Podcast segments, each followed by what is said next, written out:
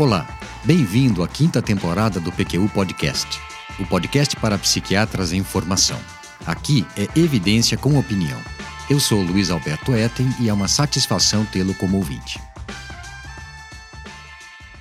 Significância estatística e relevância clínica se referem a dois aspectos complementares da pesquisa biomédica. O primeiro tem a ver com a confiabilidade dos achados o segundo com sua importância para a prática clínica. Um dos equívocos mais comuns na interpretação de dados de pesquisa clínica é que a significância estatística queira dizer algo muito maior do que o que expressa na verdade. Quando temos um resultado de valor de P menor que 5%, ou menor que 0,05, se esse foi o valor estipulado pelos autores, dizemos que a diferença é estatisticamente significante ou significativa, não é? Mas o que isso quer dizer de fato?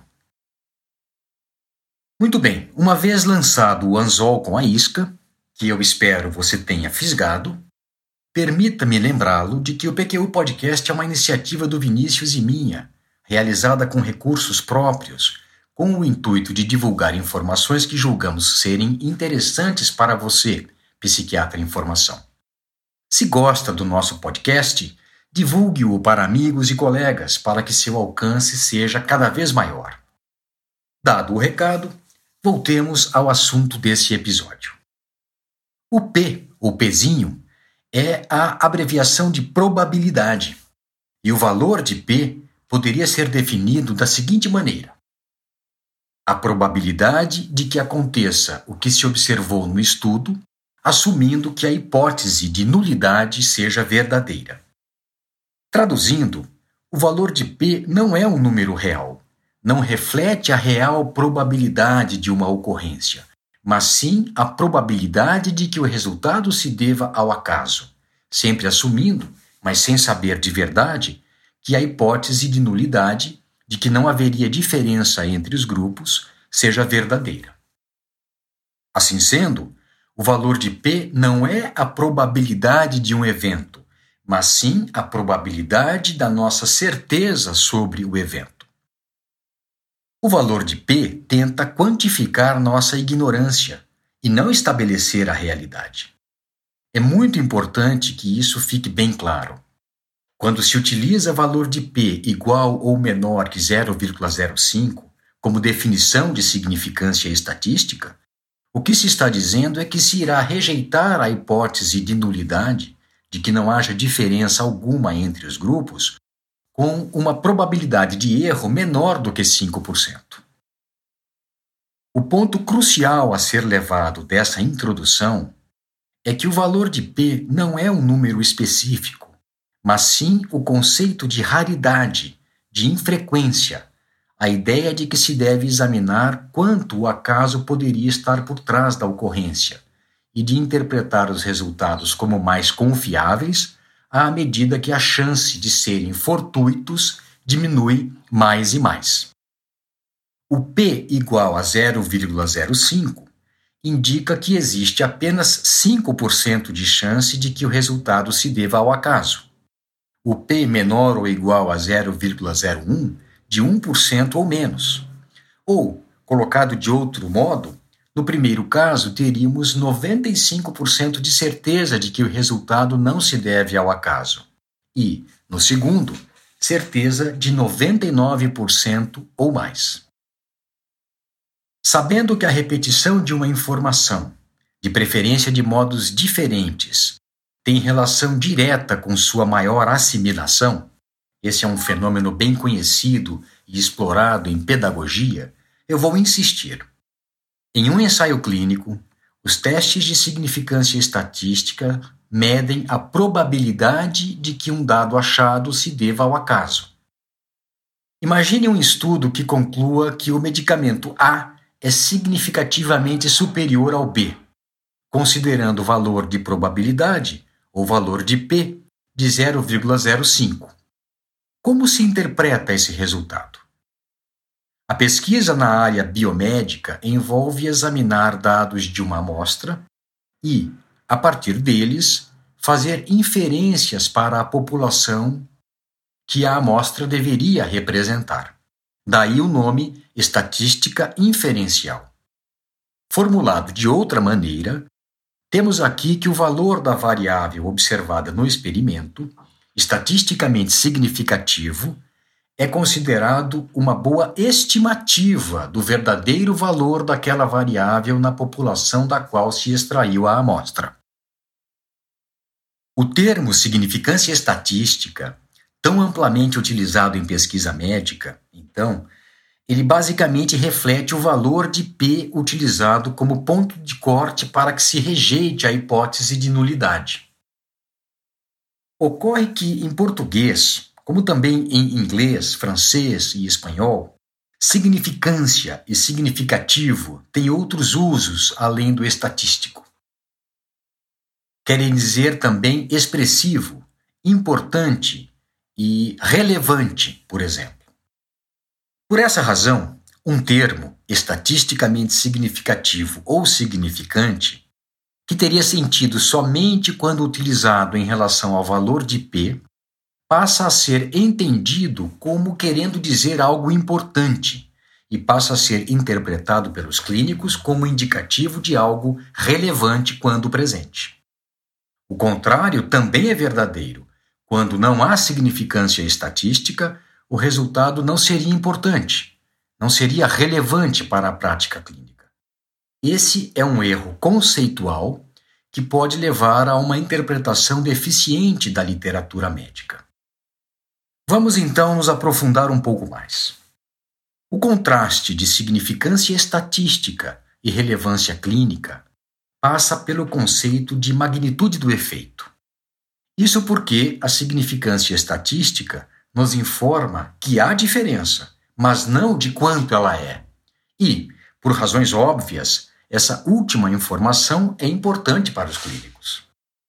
A relevância clínica tem relação direta com a magnitude dos achados relatados.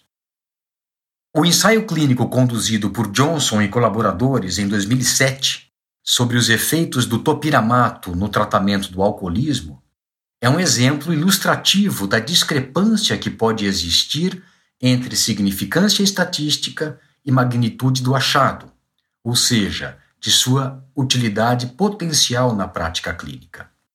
Um estudo bem planejado e bem realizado, cujos resultados revelaram que nos dois esquemas de tratamento investigados, o topiramato foi mais eficaz que o placebo na redução de dias de ingestão pesada de álcool. P igual a 0,002 e P menor do que 0,001, respectivamente. De fato, entretanto, a redução foi de 8,5% com o primeiro esquema e de 16,2% com o segundo. Com base nesses achados, os autores, corretamente, comentaram que o topiramato seria a abordagem promissora para o tratamento de dependência do álcool. Afinal, ele diferiu significativamente do placebo. A magnitude do efeito em termos clínicos, porém, foi modesta. Além disso, como descrito em qualquer livro de estatística, para complicar as coisas, existem falsos positivos quando os valores estatisticamente significativos não são de fato importantes, e falsos negativos, situação em que uma diferença estatística não significativa é relevante. Difícil, não é? Felizmente, porém, existem indicativos a serem observados de risco aumentado de resultados não confiáveis. Resultados falso positivos, por exemplo, ocorrem quando são feitas múltiplas comparações, quando muitos valores de P são testados repetidamente. Quando se faz isso, o ponto de corte pré-estabelecido, de 5%, de um resultado devido ao acaso em 20, ocorre com mais frequência. Se forem feitas 20 comparações, uma delas dará positivo e fornecerá um P igual a 0,05 por acaso. Resultados falso-negativos, por outro lado, acontecem quando a amostra é muito pequena, já que os valores de P aumentam com amostras pequenas e diminuem com amostras maiores. Para exemplificar, temos que um efeito de tamanho médio poderá ser estatisticamente significativo em uma amostra de 200 pacientes, mas não numa de 100. Ou seja, o mesmo resultado pode ser tido como real no estudo maior e imperceptível no menor. Entendeu? Um resultado pode ter significância estatística, mas ser irrelevante na clínica. Ou o inverso, não ser significativo estatisticamente, mas clinicamente importante. De novo, não custa repetir, mas em outras palavras, quando se avalia a validade de um estudo, deve-se considerar tanto a significância estatística quanto a relevância clínica dos achados. Isso porque os autores podem alegar relevância clínica do resultado do estudo que fizeram, sendo que lhe falta significância estatística para sustentar tal afirmação. E de modo inverso, um estudo pode mostrar diferença estatisticamente significativa entre duas modalidades de tratamento que não têm valor prático. O conceito de poder estatístico de um ensaio clínico se refere ao tamanho da probabilidade que ele oferece de se detectar uma diferença entre os grupos quando ela existe e é verdadeira. O poder estatístico, por sua vez, depende do tamanho da amostra. A inaptidão para detectar diferenças clinicamente importantes entre dois grupos de tratamento pode se dever à amostra de tamanho insuficiente. Na medida em que o tamanho da amostra aumenta, também aumenta proporcionalmente a capacidade do estudo para identificar diferenças mais sutis, a ponto de que, com amostras muito grandes, se possa detectar diferenças estatisticamente significativas, mas irrelevantes do ponto de vista clínico. Dessa forma, com base no tamanho da amostra, encontraremos na literatura, em um extremo, estudos com poder inadequado para detectar diferenças significativas e clinicamente relevantes, e no outro extremo, estudos com poder estatístico excessivo, que permitiria a identificação de diferenças significativas sem relevância clínica. Nesse ponto, poderíamos fazer uma síntese parcial. Os conceitos de valor de P e de significância estatística, embora úteis quando utilizados apropriadamente, são baseados em premissas mais frágeis do que gostaríamos. Em outras palavras, importantes aspectos dessas noções são arbitrários e discutíveis, e não verdades absolutas. Além dessas questões relacionadas ao cálculo estatístico em si, muitos foram os estudos em que, apesar de terem sido metodologicamente bem cuidados e relevado diferenças significativas, os resultados não tinham relevância para a clínica. Durante a preparação desse episódio, lembrei-me dos inúmeros estudos de eficácia de antidepressivos contra placebo que tinham como desfecho primário a resposta clínica, a redução de 50% dos scores iniciais de escalas de avaliação. Ocorre que resposta, hoje se sabe, é pouco na prática clínica. Às vezes, redução de 50% na escala de Hamilton para depressão, por exemplo, que possui alguns itens bastante inespecíficos e outros muito comuns em estados de ansiedade, não tem a menor relevância em termos de melhora clínica do paciente que você acompanha. Ele pode estar dormindo melhor, menos ansioso, mas continua francamente deprimido. Por essas e outras é que nos estudos mais recentes o desfecho é remissão e não apenas resposta. Outro erro bastante comum na interpretação de resultados de ensaios clínicos de eficácia é o emprego de valores de P para avaliar a ocorrência de efeitos colaterais. O mesmo se dá também em estudos observacionais. Se e o quanto os efeitos colaterais são mais comuns no grupo que recebeu o medicamento em comparação com o grupo placebo, por exemplo. Fazer isso é equivocado por três motivos, pelo menos. Primeiro, em sua maioria, os ensaios clínicos são planejados para avaliar eficácia do medicamento, e os cálculos do tamanho amostral são baseados nesse objetivo. Eles não têm poder estatístico para avaliar a ocorrência de efeitos colaterais, menos ainda dos mais raros. Segundo, efeitos colaterais não são hipóteses a serem testadas, mas sim ocorrências a serem relatadas. A abordagem estatística apropriada para esse fim seria relatar o tamanho do efeito, em porcentagens, por exemplo, com intervalos de confiança de 95%, como explicarei mais à frente. E terceiro, Efeitos colaterais não devem ser interpretados com base em valores de P e testes de significância estatística pelo alto risco de falsos negativos, de erro tipo 2. Felizmente, a análise estatística não se restringe à testagem de hipóteses. A abordagem de estimativa do efeito, da qual derivam a razão de risco, em inglês risk ratio que é a probabilidade de resposta a determinado tratamento, e a sua aparentada razão de chance, odds ratio em inglês, mais útil quando se trabalha com modelos de regressão estatística, da qual derivam também o tamanho do efeito, o número necessário para tratar, number needed to treat, NNT, e o número necessário para causar dano, number needed to harm, NNH.